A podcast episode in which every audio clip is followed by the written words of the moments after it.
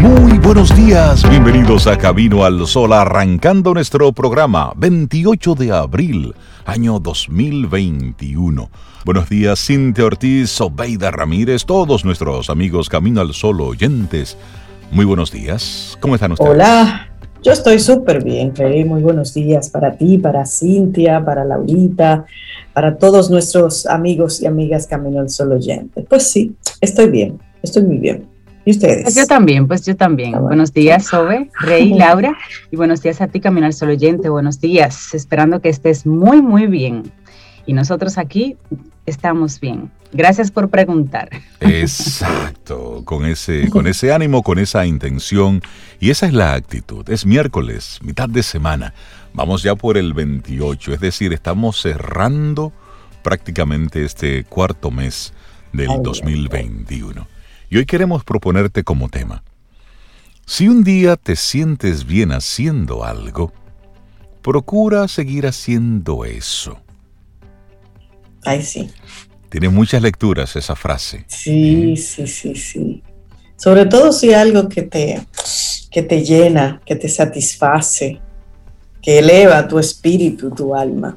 Ay, sí seguir haciéndolo siempre. Así que conecta ahí. Si hoy te sientes bien con algo que hiciste ayer, bueno, pues replícalo. A ver, y vas entonces adquiriendo un nuevo hábito. Claro. ¿Sabe algo que a mí me gusta hacer y que me gusta mantenerme haciéndolo?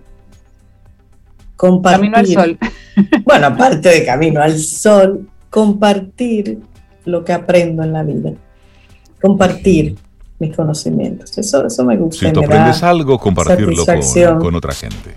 Exacto, porque al mismo tiempo que lo comparto, vuelvo y aprendo algo nuevo siempre. Sí, por lo general, eso me gusta. cuando tú vas eh, explicando de nuevo algo que tú recién has ido aprendiendo, pues eso va fijando el conocimiento. Por eso en el proceso educativo quien más aprende es el docente, es el profesor, cuando va explicando una y otra vez lo que... Porque reafirma y con las preguntas de los estudiantes también se profundiza. Claro, claro. Pero muy buena la aclaración del tema del día. Si un día te sientes bien haciendo algo, procura seguir haciendo eso. Eso que sea bueno, eso que te sume, eso que sume a otros. Si te sientes bien haciendo algo indebido, revísate.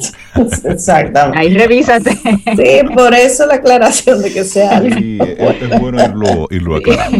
Arrancamos nuestro programa Camino al Sol. Tenemos muchos temas para compartir contigo. Y bueno, pero sobre todo, recordarte nuestras coordenadas. El 849-785-1110 es nuestro número de teléfono. Ahí tenemos conectado WhatsApp y podemos ir conversando. Nos envías fotos, nosotros te enviamos parte del contenido. Y si quieres conectar con nosotros a través del correo electrónico, bueno, pues hola arroba caminoalsol.do. Y ahí también tenemos otro vínculo de contacto. Iniciamos Camino, al Sol. Estás escuchando Camino al Sol.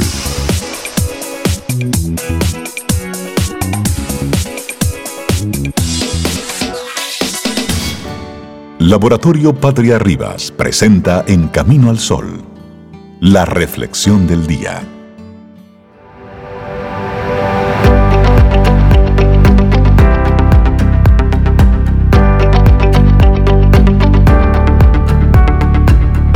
Ya lo decía Marco Aurelio, el que vive en armonía consigo mismo, vive en armonía con el universo. Vamos a reflexionar te faltan palabras para expresar lo que sientes. Ay, sí, a veces no ¿Eh? se queda mudo. Sí. mira, a veces uno se pone. E, es que te quiero decir tantas cosas que, que, Mejor no encuentro las palabras para decir. Sí, porque es cierto. Y a veces te, te inundas de, de impotencia en algunos momentos o la emocionalidad. Estás con tantos sentimientos hermosos que no encuentras esa palabra para decirle a la otra persona. y te lo preguntamos de otra forma. ¿Alguna vez has estado sobrecogido por una emoción, pero no puedes describirla? Ay, ay, ay. Bueno, eso es algo que difícilmente le sucede ahora a Tiffany Watt Smith. Ella es la autora de un compendio de emociones que te deja convencido de que siempre necesitamos más palabras para nombrar nuestros sentimientos. Tiffany trabaja en el maravillosamente llamado Centro para la Historia de las Emociones. Oye, qué lindo ese título, Centro para la Historia de las Emociones, que pertenece al Queen Mary University de Londres. Y cuando se, eh, el medio habló con ella, conversó con ella, le pareció que era una persona más calificada para contestar esa pregunta con la que tantas veces empezamos las conversaciones. ¿Y cuál es esa pregunta? ¿Cómo estás? ¿Cómo estás? Una pregunta tan Bueno, y de hecho nuestra reflexión es una conversación con Tiffany. Y cuando le hacen esa pregunta para comenzar la conversación, ¿cómo estás? Ella se ríe. Le dice, en este momento me siento un poco agotada, pero también contenta y encantada con tu pregunta. Tiffany tiene ahora al menos 156 palabras, entre raras y familiares, para contarle a quien sea que está sintiendo.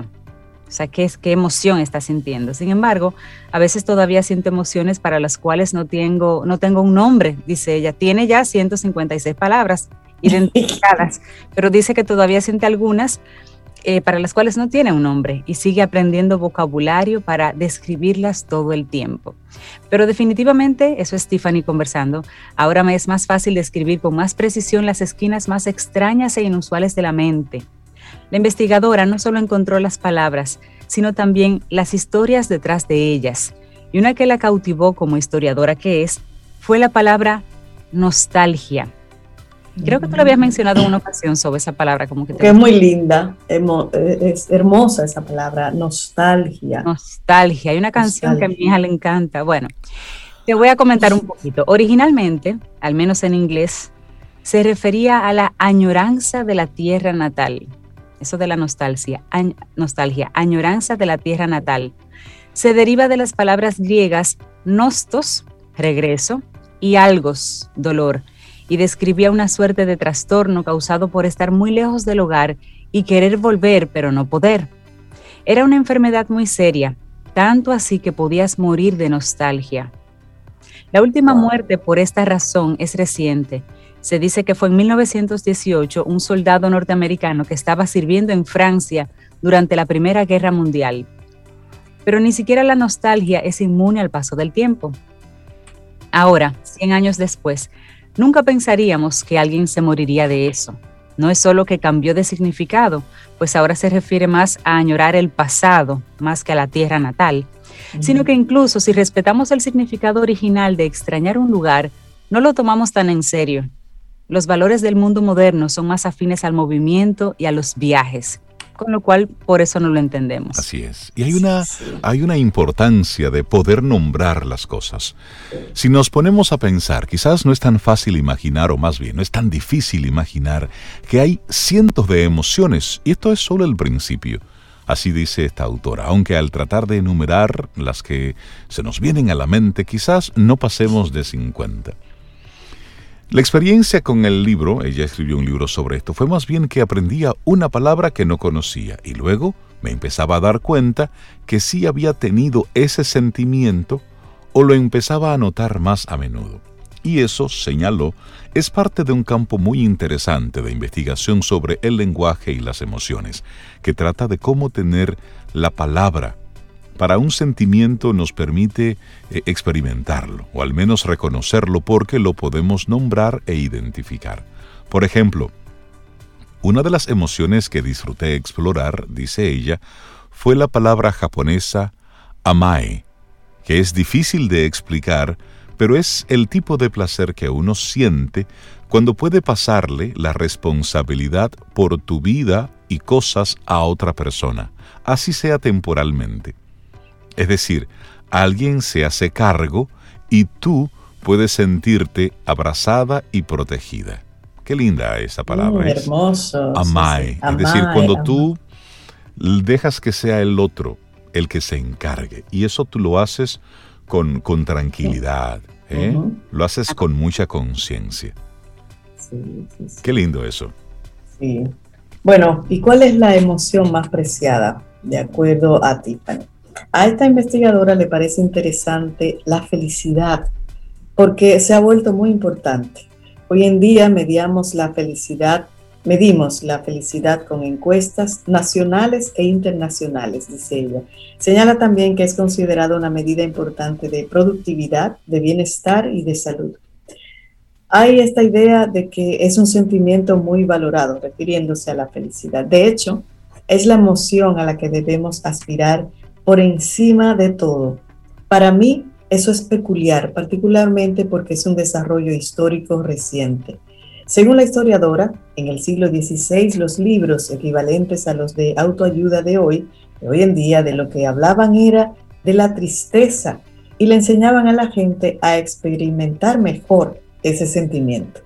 La tristeza era la emoción realmente valorada en esa época, pues era considerada una reacción más humilde y más respetable a todos los altibajos de la vida.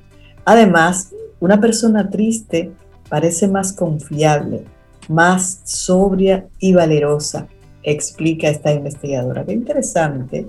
Y sigue diciendo, hoy, cuando alguien está triste, los animamos a que se alegren o los mandamos al médico, pues nos parece que les pasa algo malo y advierte. Es muy importante que estemos conscientes de que la manera en la que nos sentimos frente a la felicidad es el resultado de un conjunto muy particular de condiciones históricas, filosóficas, económicas y políticas que pueden volver a cambiar. No es inevitable que debamos tratar de ser felices, pero al fin y al cabo, ¿qué es la felicidad? Ese es uno de los grandes problemas con el concepto de medir la felicidad y es que no todo el mundo tiene la misma idea de lo que es la felicidad, explica Tiffany. Eso yo creo que es así. Matices. Ella continúa en esta conversación, dice, existe esa teoría de que las emociones pueden ser reducidas a unas pocas básicas, a menudo alegría, tristeza, rabia, miedo y asco. De hecho, hay una película, la, película de las, emociones. las emociones eran esas cinco emociones. Y la idea parece ser una combinación de esas y que esto puede explicar toda la complejidad de nuestra experiencia emocional, pero no es así. Una de las palabras incluidas en el libro de emociones humanas es najes. Najes, que es esa especie de orgullo y deleite que uno siente cuando ve a un hijo o a un hermano menor lograr algo, desde una tontería hasta algo maravilloso como tocar algo complicado en el violín o casarse. Eso es najes palabra nueva. El argumento sería entonces que Najes es una subdivisión de alegría, pero no es así, es algo muy específico.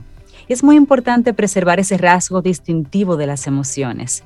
Es por eso, continúa diciendo Tiffany, es por eso que yo quería escribir este libro, para decir que sentimos cientos y cientos de emociones y cada una es tan preciosa como las demás.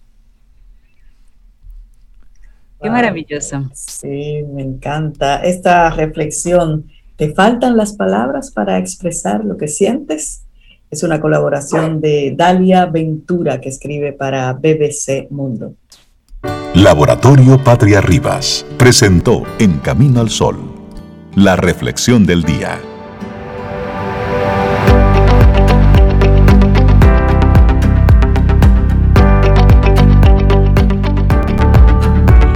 ¿Sabías que el endeudamiento puede desencadenar en problemas físicos como enfermedades gastrointestinales, lumbares o cefaleas? En la actualidad se relaciona la salud financiera con la salud integral de los individuos. Y hoy, en nuestro segmento Quien Pregunta Aprende con Escuela Sura, vamos a hablar precisamente de eso. Abarcaremos un enfoque holístico de la salud en estos tiempos. Eso lo haremos en una hermosa conversación con Isamari Muñoz un poquito más tarde hoy. Acompáñanos. Vamos avanzando y le damos los buenos días, la bienvenida a Isabela Paz de Felices Jugando. Isabela, buen día, ¿cómo estás? Hola, buenos días, buenos días otra vez por aquí. Eh, muy contenta de estar aquí, muy contenta de ese aniversario que se viene. Ay, ay, ay. ah, de Camino al Sol. y muy agradecida también de ser parte de este, de este maravilloso eh, programa. Fíjense algo, traigo el tema de ah, yo no me acuerdo, pero era algo como ser mejor persona. Exacto, camino a ser mejor persona. Exacto. Es un tema muy de camino al sol, fíjense, no me lo pueden negar, muy actitudes, pero a partir de que lo que quiero es un poquito analizar la película eh, Milagro en la celda 7 a César, que las películas a mí me fascinan. Yo, eh, los mensajes me llegan así. Cuando yo veo una película, wow, es impresionante cómo me habla la película. Eh, Ustedes vieron esa película turca, que creo que es un remake de otra película. Bueno, yo, la vi. Sí, sí. yo, no, yo no paré de llorar, o sea, eso fue hippie. Pero fíjense, quiero traer la película y está en Netflix todavía, la pueden mirar, porque la película se trata de una, un papá que es, tiene una discapacidad intelectual, no se sabe cuál, y que es separado de su hija porque es acusado de asesinar a una niña que resulta ser hija de un militar turco eh, y que quería cortar cabeza, o sea, lo culpan a él y quiere llegar hasta la última consecuencia de hacerlo morir en la horca. Pues lo interesante de esta película es que la verdad que cuando yo la terminé, que la vi como en varias partes porque era bien fuerte emocionalmente, eh, es, muy impactante porque, porque primero por la injusticia que nos genera, lo segundo, la bondad, la inocencia del personaje de Memo, que es el protagonista que tiene discapacidad, y el amor que profesa por el mundo. Entonces yo destaqué algunas de las... Eh, lo bonito es que cuando llega a la cárcel, él con todas esas actitudes primero le dan una paliza porque como es acusado de matar a una niña, pues los eh, la celda 7, que es donde está encerrado, todos los prisioneros lo entran a palos, ¿no? Y ahí el militar turco, el, padre de la niña eh, que se cayó, que fue un accidente, eh, pues dice que no lo toquen porque lo quiere ahorcar. Entonces, como sea una la gran lección. Pero fíjense, en la película lo hermoso es el proceso de transformación que ocurre en todos los demás prisioneros que son realmente asesinos, hay uno que golpeaba a la mujer, que estafaba, y bueno, y eso es lo que a mí me maravilla, ¿no? Entonces, lo primero es eh, que yo destaco, ¿por qué camino a ser mejor persona? Porque tenemos que estar claros que nuestras relaciones, eh, o que, que, nos hizo Papá Dios, eh, somos seres sociales, somos mamíferos sociales, y nos construimos con el otro.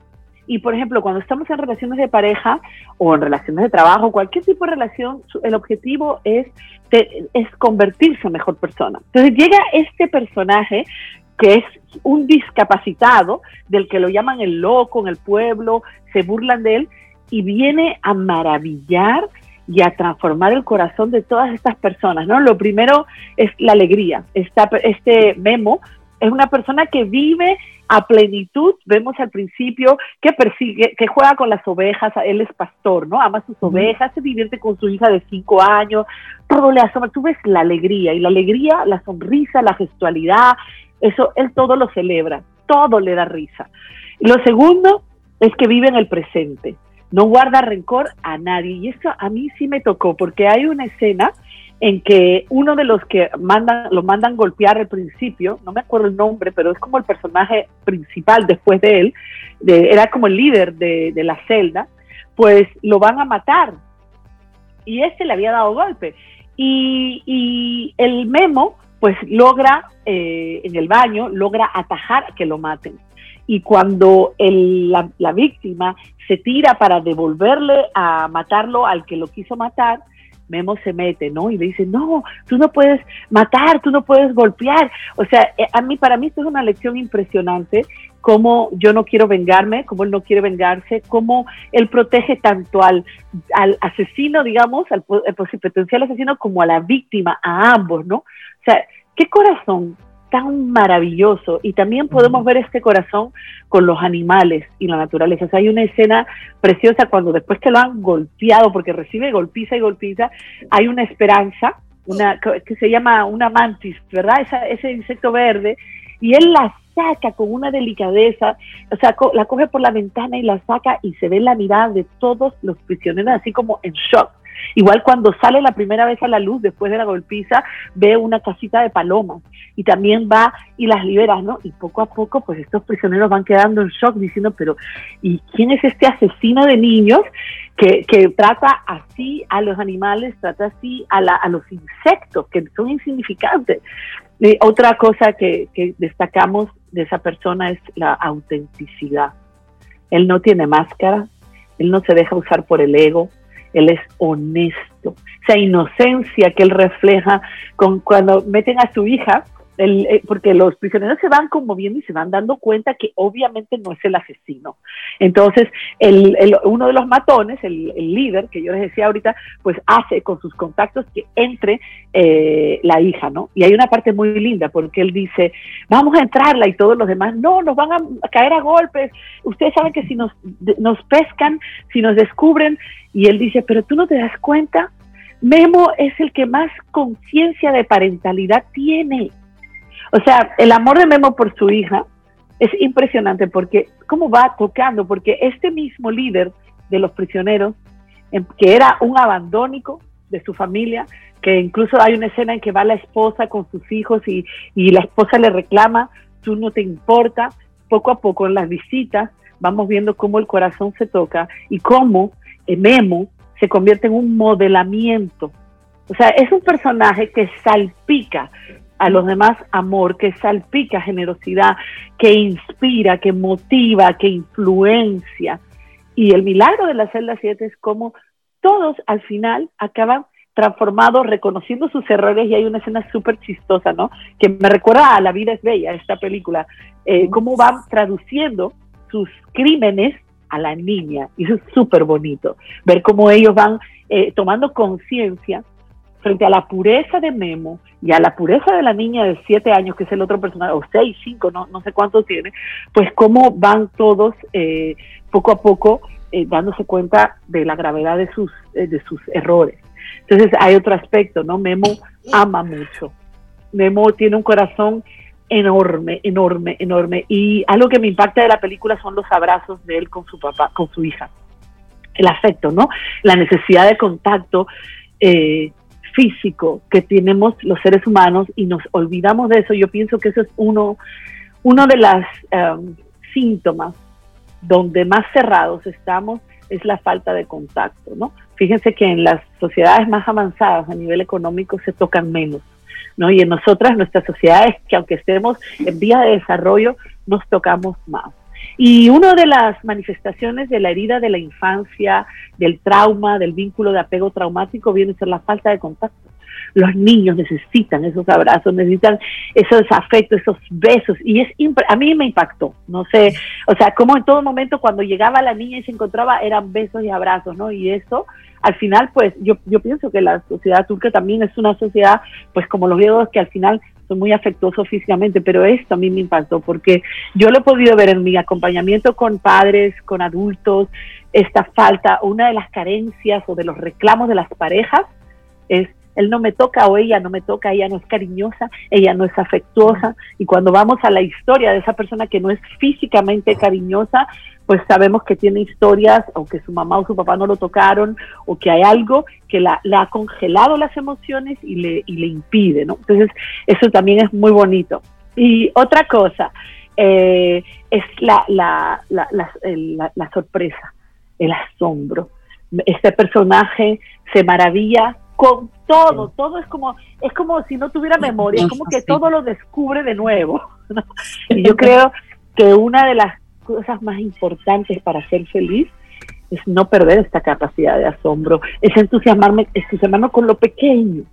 O sea, de lo pequeño, de maravillarnos de eso pequeño, pues podemos conectar con la grandeza, con la grandeza de estar unidos, con la grandeza de, lo, de la naturaleza, ¿no? Y pienso que la mirada definitivamente que tenemos que adquirir todos es la mirada del amor, no la mirada del ego. O sea, Memo es una persona que no tiene deseos, que no tiene anhelos. Su único anhelo era ver a su hija, o sea, volver a ver a su hija, que es un anhelo de amor, pero no quiere cosas, no envidia, no se compara, no eh, está persiguiendo nada, sencillamente vive el momento y el presente, ¿no? Entonces, eh, para mí es una, y finalmente la obra maestra es cómo los demás asesinos, criminales, van transformándose al punto de ponerse en el lugar de Memo, hasta que uno, que es uno de los personajes más eh, oscuros, digamos, ¿no? Eh, porque no se sabe qué tiene, yo entendí que él había matado a su propia hija, pues decide ceder su, su lugar en la horca y ocupa y morir él. Óyeme al punto que llega, porque él se siente que, que, que, que no merece estar vivo versus que sabe que Memo es, es este inocente. Y al final eh, le dice a alguien, tú estás uniendo a un padre y una hija que no se tienen más que uno al otro, ¿no? O sea, y con esa redención, o sea, tú te vas a ir al cielo directo, porque también está mezclada con creencias religiosas, eh, tú sabes, bien fuertes, y también hay algo muy bonito, hay una escena, porque el Yusuf, creo que se llama este personaje que ocupa su lugar, que cede su vida, siempre está mirando en su cama, siempre está mirando afuera. Y la niñita, que cuando llega por primera vez le dice, ay, estás mirando al árbol, nadie sabía que estaba mirando al árbol. Entonces, ¿cuál es el mensaje? Con ojos de niño. Porque al final, la edad mental de Memo era la edad de su hija. La abuela le dice, la, hija le dice a la abuela, ¿qué tiene a la mamá de Memo? ¿Qué tiene papá? ¿Está loco? No, papá es diferente. Y le dice, ¿qué edad tiene? Tiene tu edad. Entonces, si algo nos podemos quedar es mirar la vida o llegar a transformarnos y a tener esta mirada de con ojos de niños, donde hay inocencia, donde hay asombro, donde hay alegría, donde hay autenticidad, no dicen que los borrachos y los niños dicen la verdad, donde hay una empatía. Señores, la empatía es natural en los niños, pero ¿saben qué? Aprovechando lo que estoy diciendo, la infancia corre riesgo. La infancia, estos niños que estamos, que estoy describiendo, no son nuestros niños hoy. Nosotros tenemos que proteger la infancia, porque nuestros niños tienen acceso a la información, siempre lo digo, a un teléfono, están estamos tercerizando la educación de los niños a los dispositivos, los niños se están criando solos, los niños no los estamos protegiendo, ni le estamos devolviendo la, ni le estamos dando la inocencia. Entonces, eh, analizando esta película, y si nos podemos quedar con algo, es como volver a ver la vida con los ojos de niño, de la, de la infancia, que cada vez está adelantándose más el mismo Netflix, señores, yo veo películas que digo, pero ¿por qué son mayores de 13, de 17? O sea, cuidemos esa inocencia, porque al final es la inocencia lo que se desglosa, porque la inocencia es lo que te hace ser auténtico, lo que te hace humilde, lo que te hace ser alegre, lo que te hace asombrarte. Entonces, cuidemos esa infancia que está en vías de destrucción. Yo no quiero ser fatalista, pero si esta película nos convierte en mejor persona a nosotros, que también nos convierta en mejores eh, padres, madres o adultos que se ocupan de niños, para poder preservar estas cualidades en los niños que la vida como está hoy cada vez las atropella más.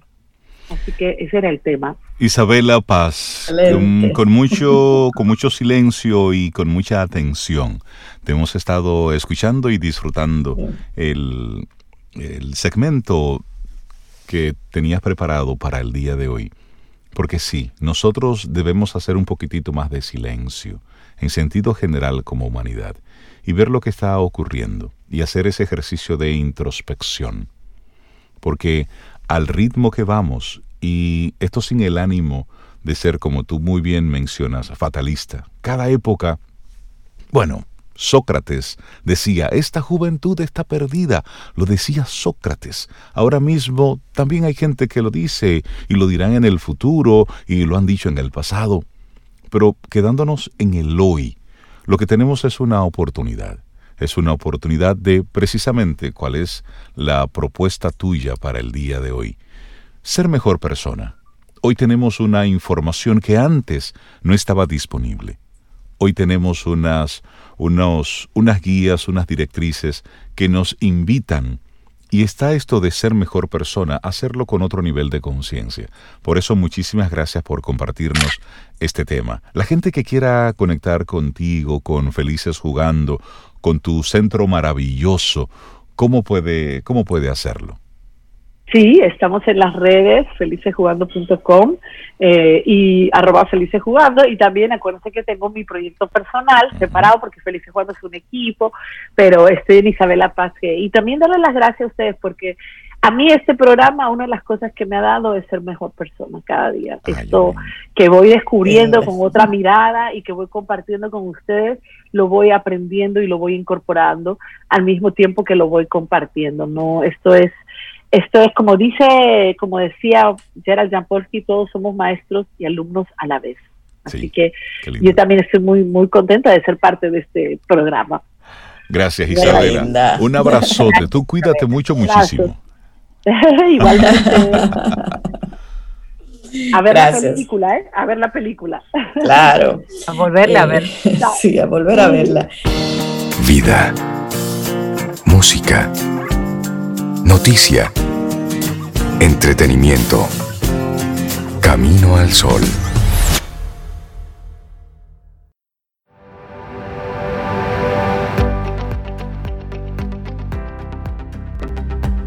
La vida es un viaje, y si te enamoras del viaje, estarás enamorado para siempre. Peter Daherty. Y si te gusta ese viajecito, ¿eh? A mí me encanta el viaje.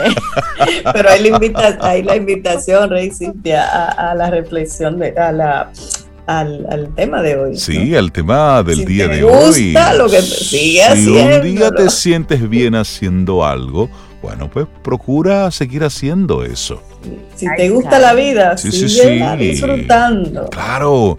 Y hoy es el Día Internacional de concienciación sobre el ruido, auspiciado desde 1996 por el Centro para la Audición y Comunicación para alertar sobre los riesgos del ruido para el trastorno auditivo y la salud, se celebra el último miércoles de abril.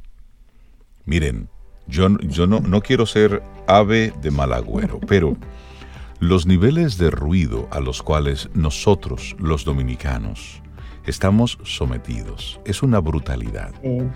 Los equipos de música que están instalando eh, en este tiempo, de verdad que es, es, es una locura, es una locura.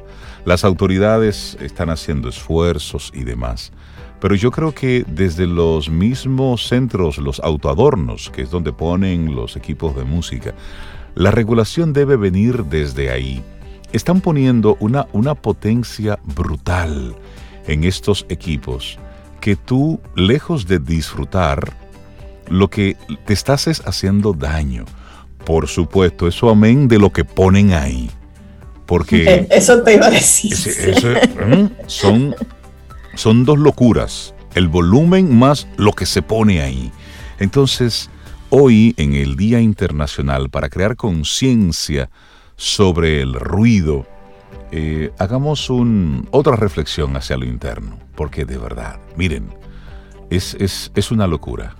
Y eso tiene un impacto emocional, tiene un impacto emocional importante, estudiado, pero por otro lado está el impacto físico, real, cuando tú estás sometido a unos decibeles más allá de la capacidad auditiva, con el tiempo eso tiene un trastorno importante en el sistema auditivo. Yo tengo una, sugerencia que he estado pensando en estos días, a propósito de un ruido. Yo, yo soy muy poco tolerante a los ruidos. Una sugerencia que yo he estado pensando. Pongan el equipo que ustedes quieran, pero además, y muy importante, vital, pónganse ustedes unos audífonos y que sean ustedes mismos y le dan el volumen que usted quiera, Que usted quiera. ¿Verdad? ¿No te parece buena idea? hasta que se le rompen los tímpanos, pero a eh, usted. Sí, pero para usted. y, si va acompañado, acompañada, también póngale a, a sus acompañantes, porque los que estamos fuera, tal vez no queremos. Y no tenemos por qué sufrir. Y no tenemos por qué. Porque realmente le están haciendo daño a la salud emocional y física. ¿Mm? Sus audífonos. Claro. Algo, algo para pedir a todos. Las bocinas, por favor.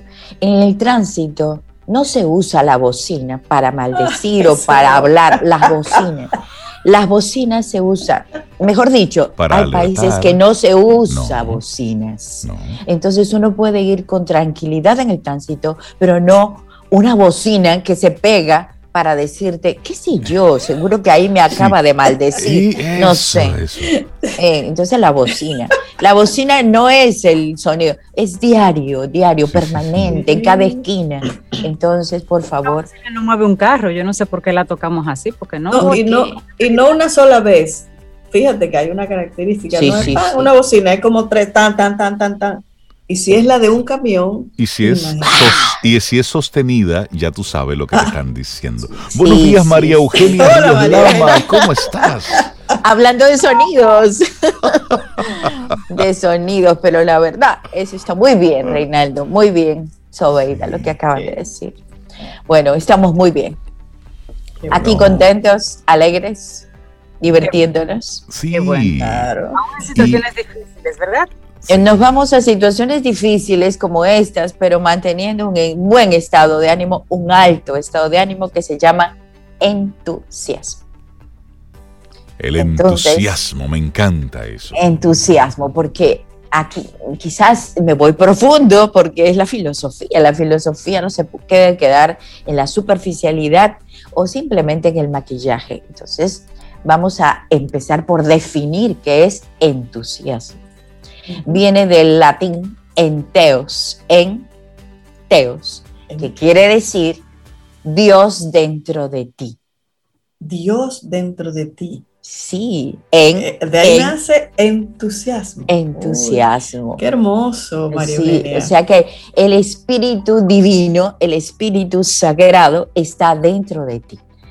Bueno, ¿cómo lo definimos? Ya un poco más a nuestra realidad. Es un fuego especial que algunas veces eh, podría decir, no, que todas las veces ilumina absolutamente todo y se logra mantener ese pequeño fuego encendido, aunque sea una chispa, una chispa, pero se debe mantener encendido.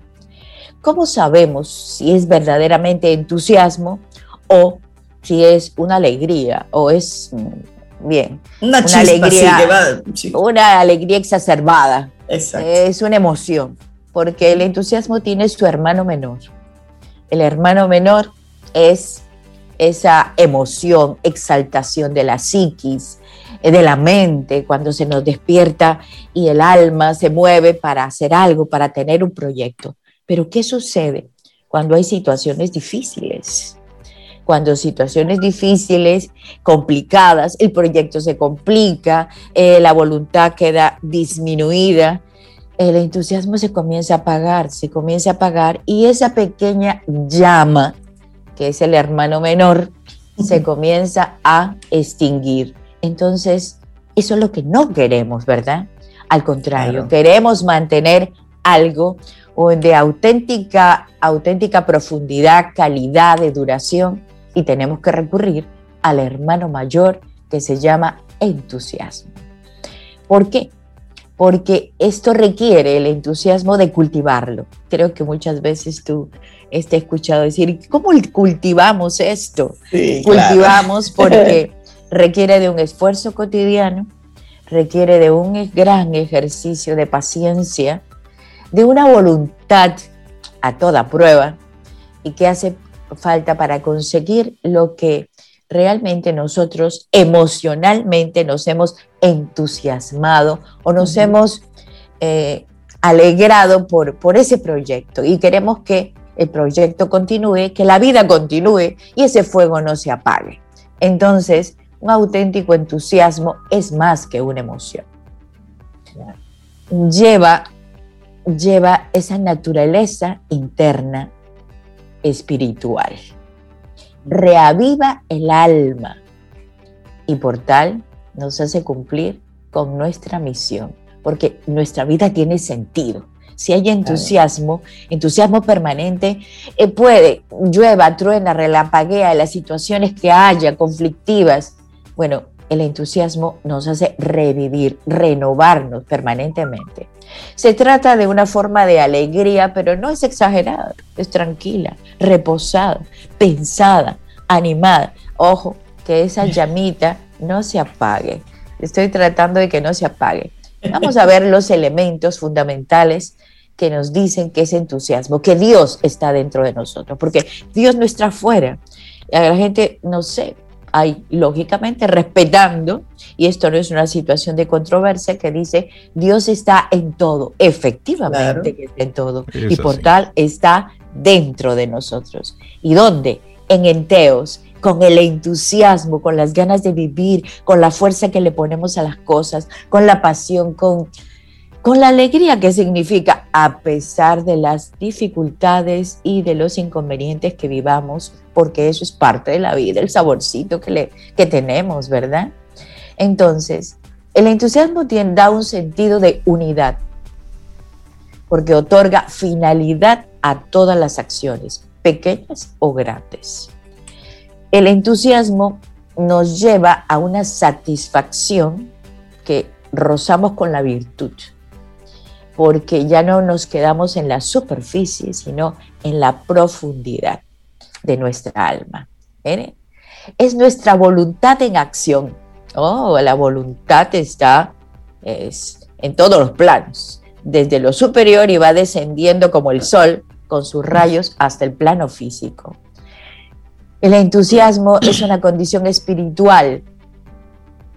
El entusiasmo está pleno de ilusiones, que de pronto uno lo ve que se agota y automáticamente enciende los leños porque hay que agitar el fuego.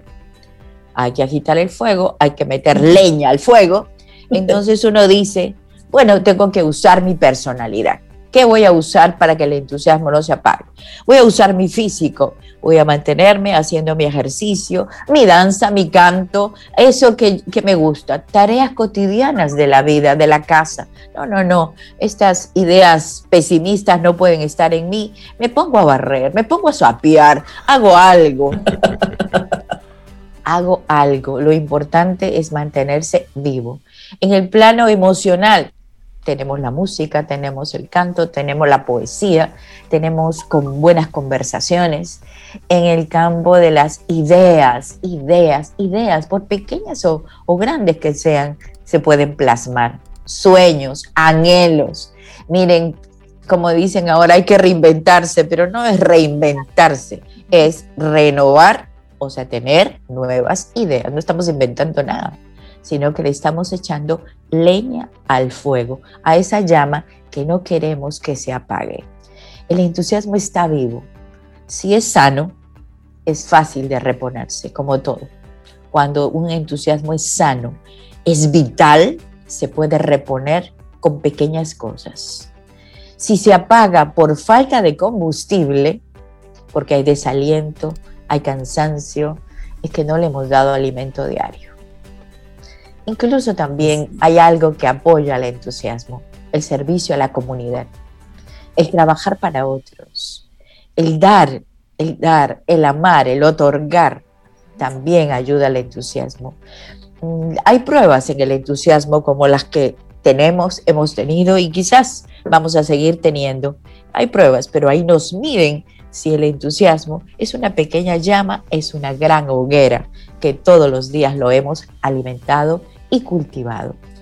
Mantener el entusiasmo a partir de un buen estado emocional o una actitud camino solo oyente, como decimos, una actitud positiva, es bueno. Pero esa es la llamita pequeña. Ahora hay que poner acción. Claro. La verdad, no puedo decir que es simplemente contemplación porque no es así. El fuego no es para contemplarlo, el fuego es para activar para que la llama crezca. Las dificultades se pueden enfrentar con un ánimo elevado, con un espíritu elevado, con entusiasmo, porque Dios está dentro de nosotros. Díganme ustedes, ¿es mejor equivocarse en la acción que, permanecer inactivo, ¿verdad? Pero claro, hay que que Yo prefiero equivocarme. Hay que moverse. equivocarnos, hay que movernos. Necesitamos romper la e, inercia. E, es mejor pedir disculpas que pedir permiso. dele para allá. Dele para allá. O sea, es una energía consciente, consciente, que se renueva. Y a pesar de las circunstancias, tenemos que mantener ese fuego encendido que está en nosotros. Lógicamente que está, que cada uno se atreva a descubrirlo, a conquistarlo, a mm, agitarlo, echar más leña al fuego, pero en cosas buenas, en cosas sanas, que es en nuestro mundo interior. Y van a ver ustedes cómo podremos sobrellevar todas las situaciones que nos van presentando en la vida con mucho ingenio, con buenas ideas, con creatividad y con buen ánimo. Eso. María Eugenia Ríos Lamas. Tú sabes, Rey, que me ha entusiasmado estar, siempre me entusiasma María Eugenia, pero hoy de una manera muy especial. Y si me permiten, quiero compartir para mí uno de los textos más lindos que, que yo he conocido. Es sencillo. Eduardo Galeano, escritor uruguayo, muy conocido por su libro las venas abiertas de América Latina. Él tiene un libro que se llama el libro de los abrazos y es una recopilación de textos cortos, pero hermosísimo. Y hay uno que me, me, trajo a la memoria María Eugenia, que se llama Un mar de fueguitos. Es corto y que quisiera compartirlo, si me lo Listo. Un mar de fueguitos. Oigan lo que dice. Un hombre del pueblo de Negua, en la costa de Colombia, pudo subir al alto cielo. A la vuelta contó. Dijo que había contemplado desde allá arriba la vida humana.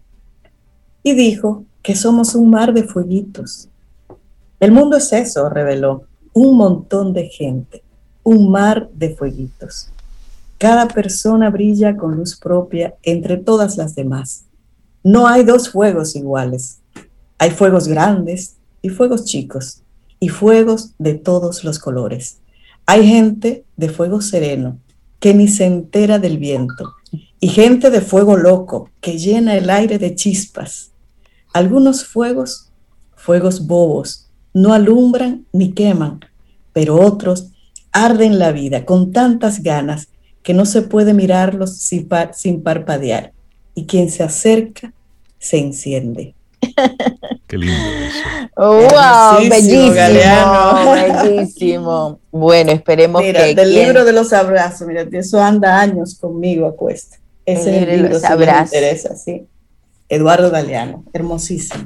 Qué lindo. Bueno, y me mandaron un muñeco con un abrazo, como no me podían dar un abrazo. bueno, pues me mandaron un muñeco. Sí, sí, sí, pero una cosa simpaticísima también de Colombia, los abrazos. Y ese fuego, ese chispa, esa chispa encendida tiene toda la razón. Buenísimo. La, mía es una hoguera que todo el que se acerca, la verdad, se quiero, enciende, quiero que se enciende. Lo sabemos. Sí, sí, sí, quiero que seamos todos unos grandes idealistas porque tenemos ideales y tenemos sueños y tenemos cosas que hacer en la vida. Buenísimo. María Eugenia Ríos Lamas, un abrazote. Actividades en Nueva Acrópolis. Oh, oh, hoy, hoy, que se acerquen a la chispa de fuego. A la chispa de fuego. Hoy, hoy iniciamos el curso Filosofía para la Vida. Adultos, adultos. Ustedes dirán, pero ¿por qué tanta filosofía para la vida? ¿Saben por qué? Porque es un curso integral. No, no, no podemos hacer cursillos pequeños. Tenemos que hacer un gran curso o sea, el entusiasmo no se nos acaba. De acuerdo, un gran curso. Es a las 7 de la noche y pueden entrar a nuestro WhatsApp 849-352-7054 o inscribirse a través de nuestra página web eh, Acrópolis Dominicana ORG. Sí, Vamos a repetir el WhatsApp, María Eugenia, porque por ahí van a recibir el enlace, ¿correcto? Sí, 849 352 7054. Listo. Un abrazo con mucho entusiasmo de tres fueguitos para ti. De tres, ay no, ya, y cuatro con, con Laura Sofía. Hemos formado una hoguera. Listo. Adiós. Gracias. mucho, un abrazo. Gracias. Siente y disfruta de la vida. La vida. Camino al sol. Camino al sol.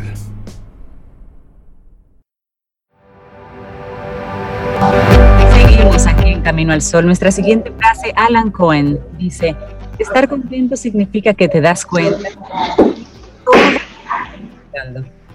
Y le damos los buenos días, la bienvenida a Isamari Muñoz de Escuela Sura. Isamari, ¿cómo estás? Buenos días, bienvenida. Bienvenida. Buenos días, bienvenidos a todos los Caminos del Sol oyente. Muchas gracias por estar aquí. gracias. Digo, un año después. sí. Este bueno, pues hoy, hoy estamos hablando con, con Isamari sobre el, el enfoque holístico de la salud. Y me llama mucho la atención que esto lo enfoquemos desde, desde Escuela Sura, porque realmente si antes nosotros hablábamos de la salud, de que hay que mantenerse saludable, hay que hacer ejercicio, comer bien. Esto con la pandemia se potenció por N, porque trabajando desde casa, eh, haciendo todo desde nuestros diferentes espacios, hemos, nos hemos dado cuenta de que la salud, la salud, siempre es importante, pero ahora, ahora, esto, esta responsabilidad sobre mantenernos saludables eh, es aún mayor. Nos encanta el enfoque holístico que vamos a trabajar entonces en el día de hoy. Así que Isamari, rápidamente, ¿por qué estos nuevos tiempos demandan un enfoque holístico, un enfoque distinto de la salud?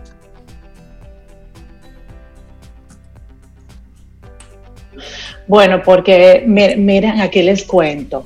Eh, la sensación de estar en un cambio permanente y acelerado, pues ya es una realidad las sociedades empiezan a ser dinámicas, motivadas en gran parte por la unión de tres grandes megatendencias que son la globalización, la hiperconectividad y la urbanización.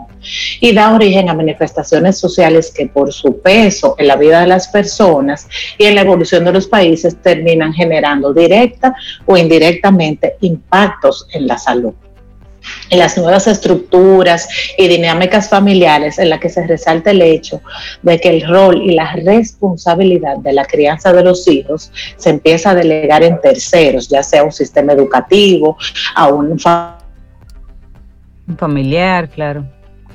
Familiar que vive conmigo, a conlleva a fenómenos como la pérdida de valores, eh, la ausencia de habilidades para gestionar eh, nuestras emociones y el debilitamiento pues de la red básica que es la familia. En, eh, estos, y estos y otros aspectos conducen a que las nuevas generaciones sean más vulnerables a los efectos del mundo hiperconectado. También con la hiperconectividad se permite una mayor exposición de la vida a las redes sociales que nos llevan a perder esa intimidad personal y aumenta la fragilidad a situaciones como la comparación con el resto del mundo. Nosotros empezamos a tener un, eh, un comportamiento de rebaño, que, esto, que eso nos lleva, a eh, que es la repetición de conductas o comportamientos de otros individuos, que lo hacemos de una manera inconsciente, porque empezamos a ver, siempre entendemos eh, y un, un buen Hay un temita ahí de conexión con sí, eh, frase dominicana es frente.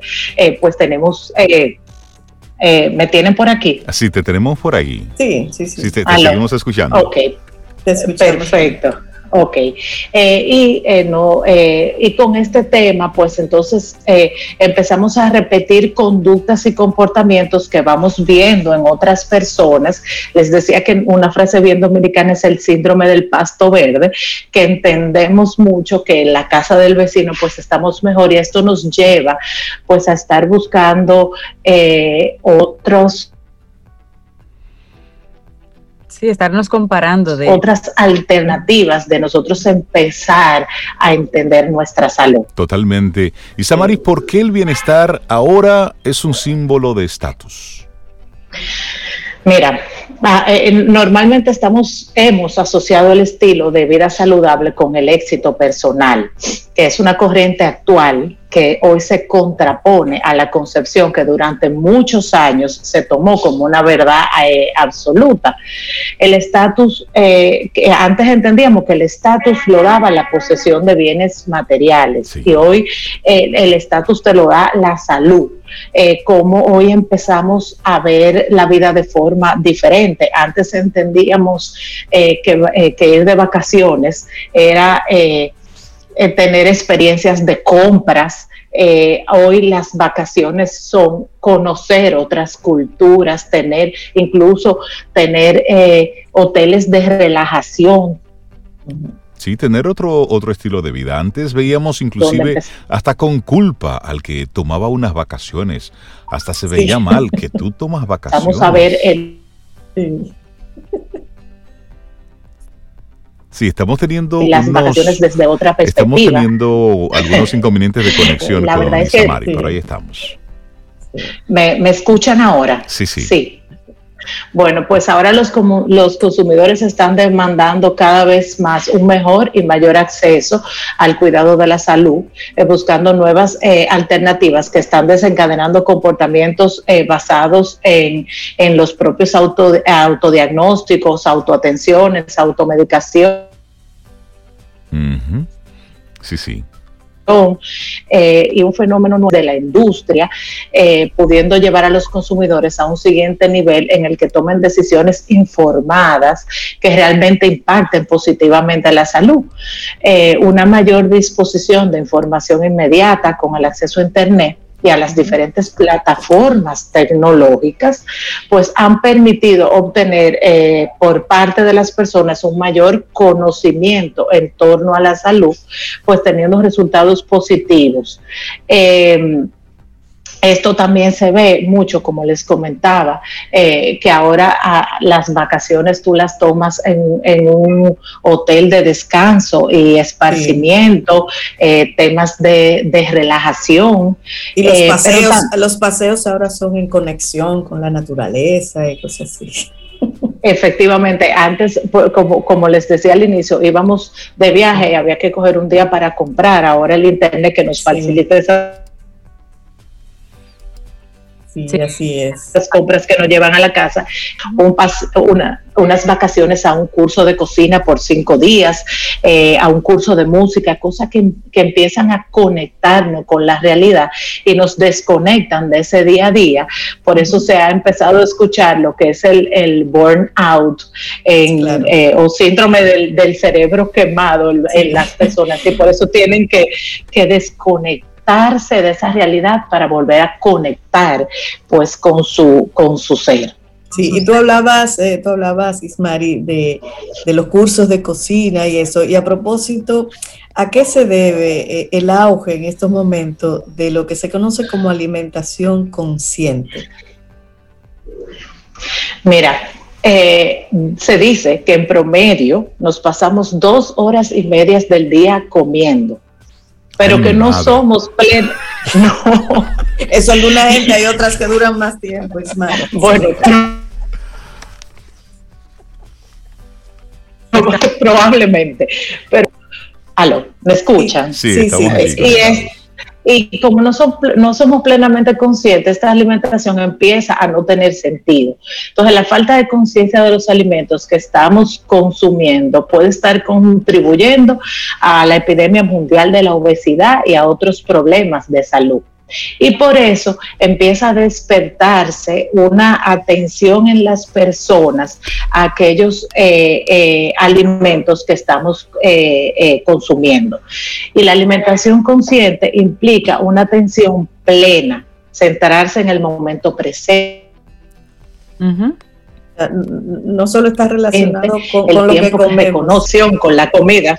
Okay sino hay que, eh, hay que, hay eh, o sea, ese pensamiento y sensaciones corporales, por eso esas vacaciones con esos cursos de comida te, enseñan a conectar con lo que te estás comiendo, a cocinar con, lo que hoy llamamos eh, alimentos saludables, que tienen y, hablamos mucho de todos estos temas de, los, de los alimentos orgánicos.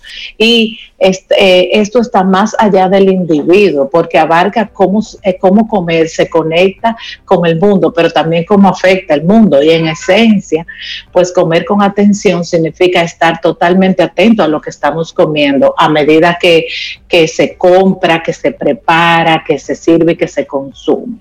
Entonces el empoderamiento para una alimentación saludable responde a variables presentes en el entorno como el acceso a la información. Totalmente. El aumento del sobrepeso. Eh, Ahí, ahora mismo hay debates sobre si la alimentación debe ser carnívora o vegana, si debe ser local o global, que, que si prevalece lo rápido sobre lo nutritivo o lo industrial o lo artesanal. Entonces, ahora mismo se están abriendo espacios de nuevos relacionamientos y comportamientos de la población con la alimentación. Finalmente, Isamari, interesante que nos puedas hablar brevemente de qué forma se enfrenta la salud financiera versus la satisfacción del corto plazo. Mira, se, habla mucho que la falta de salud eh, financiera puede llevar a problemas serios de la salud mental hay una incapacidad para ahorrar, un endeudamiento sin control, la pérdida de, empleo sin un respaldo económico, llegar a la edad de pensión sin recursos para solventar el retiro laboral, son sí. Esos son símbolos, sí, sí. Situaciones. Situaciones muy difíciles. Totalmente. Que parecen eh, ser una regla eh, eh, que están afectando la vida de los jóvenes, como, como bien lo decíamos, que, que están atados a, las, a la hiperconectividad, a la globalización, desconocen las alternativas que existen para mejorar las finanzas personales. estamos muy en conductas cortoplacistas, probablemente propias de la generación. antes era muy normal que las personas pensaran y tuvieran una cultura de ahorro. Incluso comprar una casa era de, suma importancia. Ya las personas no miran eh, tener un hogar como, una, como, un, como un primer punto en su vida. Eh, lo que preocupa.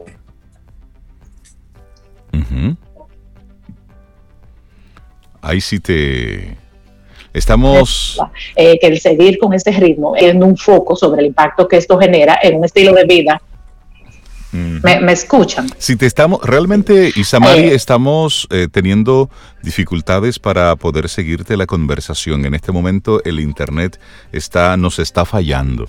Eh, creo que este es un tema sumamente interesante, que no es bueno que lo, que lo perdamos así por, por efectos de la, de la misma tecnología. Si te parece, y si, te parece, me gustaría extenderte la invitación para que podamos seguir conversando sobre esto y podamos retomar en otro momento este enfoque holístico de la salud, porque son muchas las informaciones valiosísimas que nos estás eh, aportando y queremos que nuestros amigos Camino a los Oyentes no se pierdan nada de la riqueza de contenido que tú has preparado.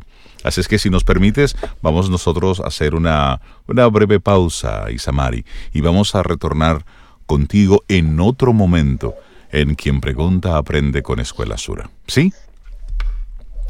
Hacemos una pausa y retornamos, eh. retornamos. Vida. Música. Noticia. Entretenimiento. Camino al sol.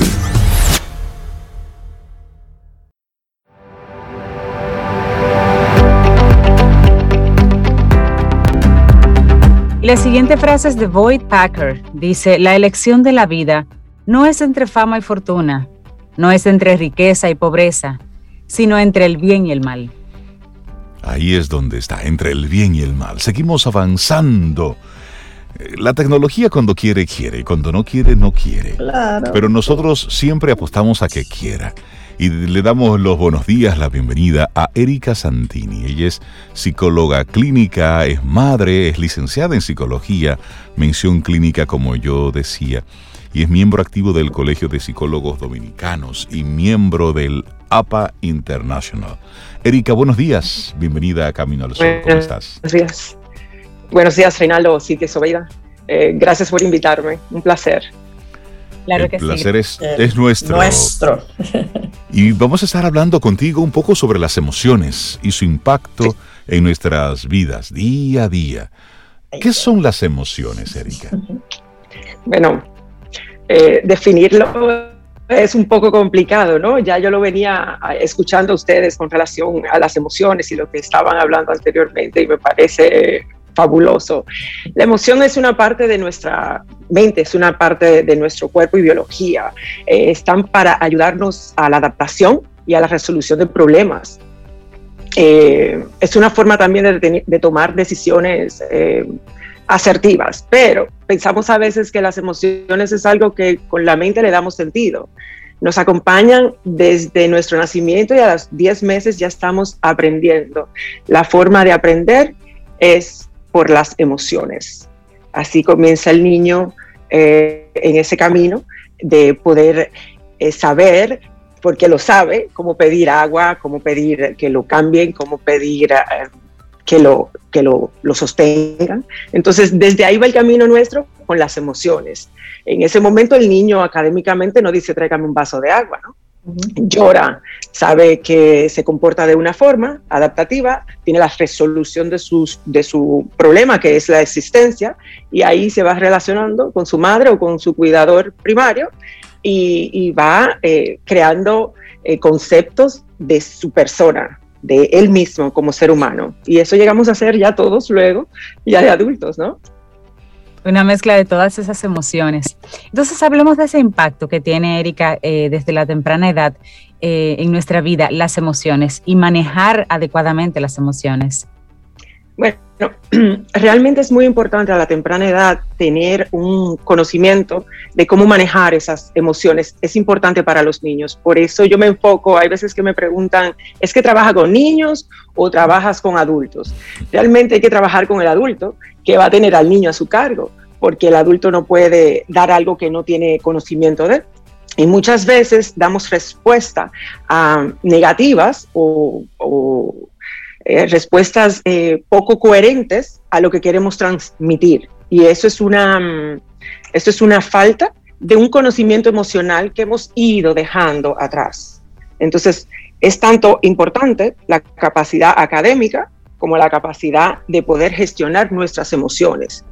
Y bueno, y, aunque soy docente también, dentro de todo pienso que ni un niño ni un adulto que no pueda regular sus emociones en un momento determinado puede aprender algo, ni de niño ni de adulto. Entonces, una va antes que la otra para poder estar eh, balanceados. Erika, y... Diariamente, sí, perdón. Y, al escucharte hablar, llega a mi mente una, una frase, las emociones reprimidas. Es muy fácil tu ver a alguien que está conteniendo una emoción. ¿Qué tan positivo es, es reprimir una emoción? Es un querer controlar lo que estoy sintiendo. Mira, las emociones eh, es un, usualmente también veo que la educación quiere tener ejecutivos dentro de un aula eh, en la escuela y no, es verdad, esos niños ejecutivos, no, no se muevan, no. Realmente los niños aprenden por eso. Cuando reprimimos una emoción, hay que diferenciarla del autogobierno. Es diferente que tú sepas que debes de estar, pero a una capacidad determinada del ser humano no se le puede pedir algo que no están entrenados a hacer. Y un entrenamiento comienza desde pequeño. Reprimir las emociones no es aconsejable. Es totalmente, hay que evitar reprimir las emociones. Ahora, ¿qué vamos a tener cuando educamos, nos educamos en las habilidades emocionales? Porque las emociones no se pueden evitar. Nadie puede evitar una emoción. Tú puedes evitar cómo reaccionas o mejorar cómo reaccionas ante esas emociones. O sea, tú no puedes decir, fuera muy grato, eh, decir, me quiero sentir eh, eh, bien ahora mismo, pero tal vez no se dan las condiciones.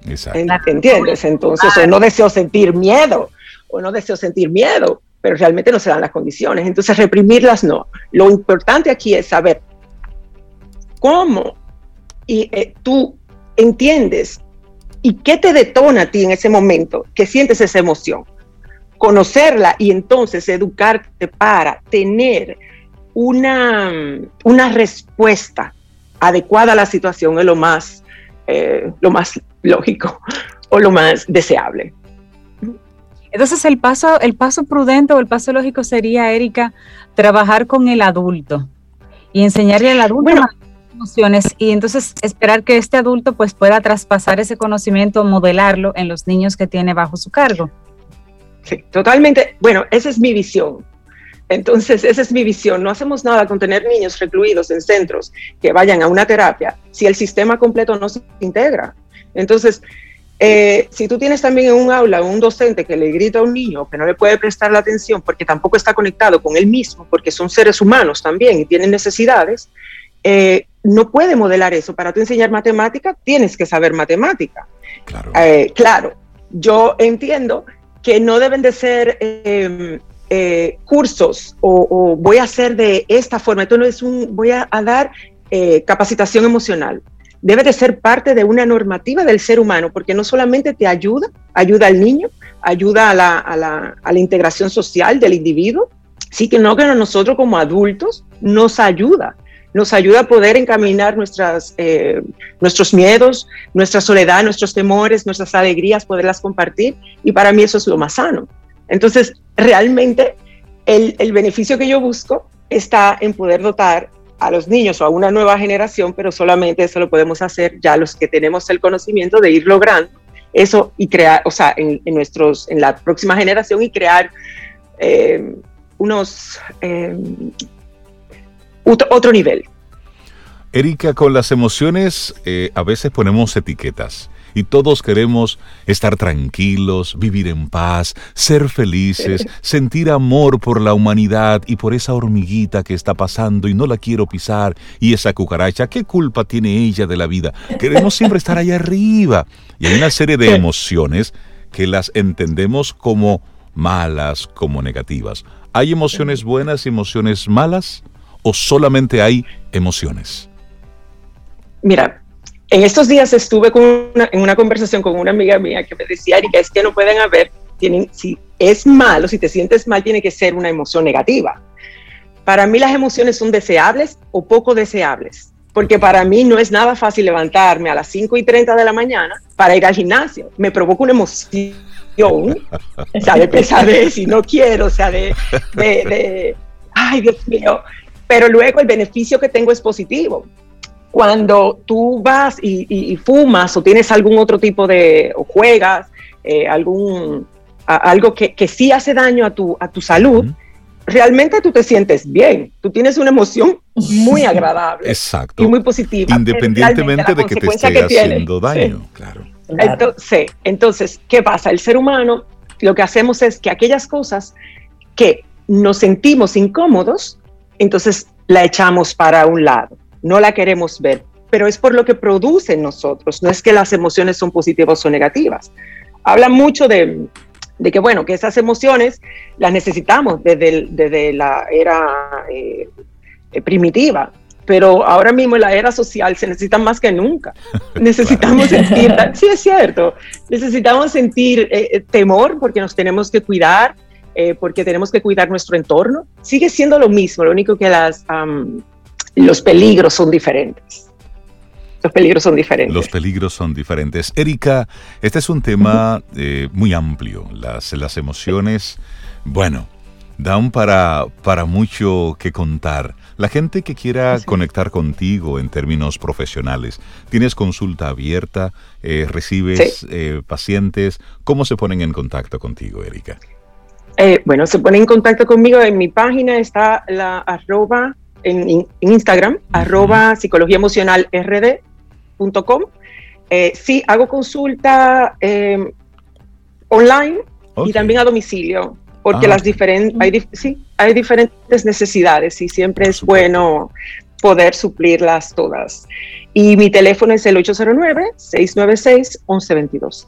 Buenísimo. Erika Santini, un placer.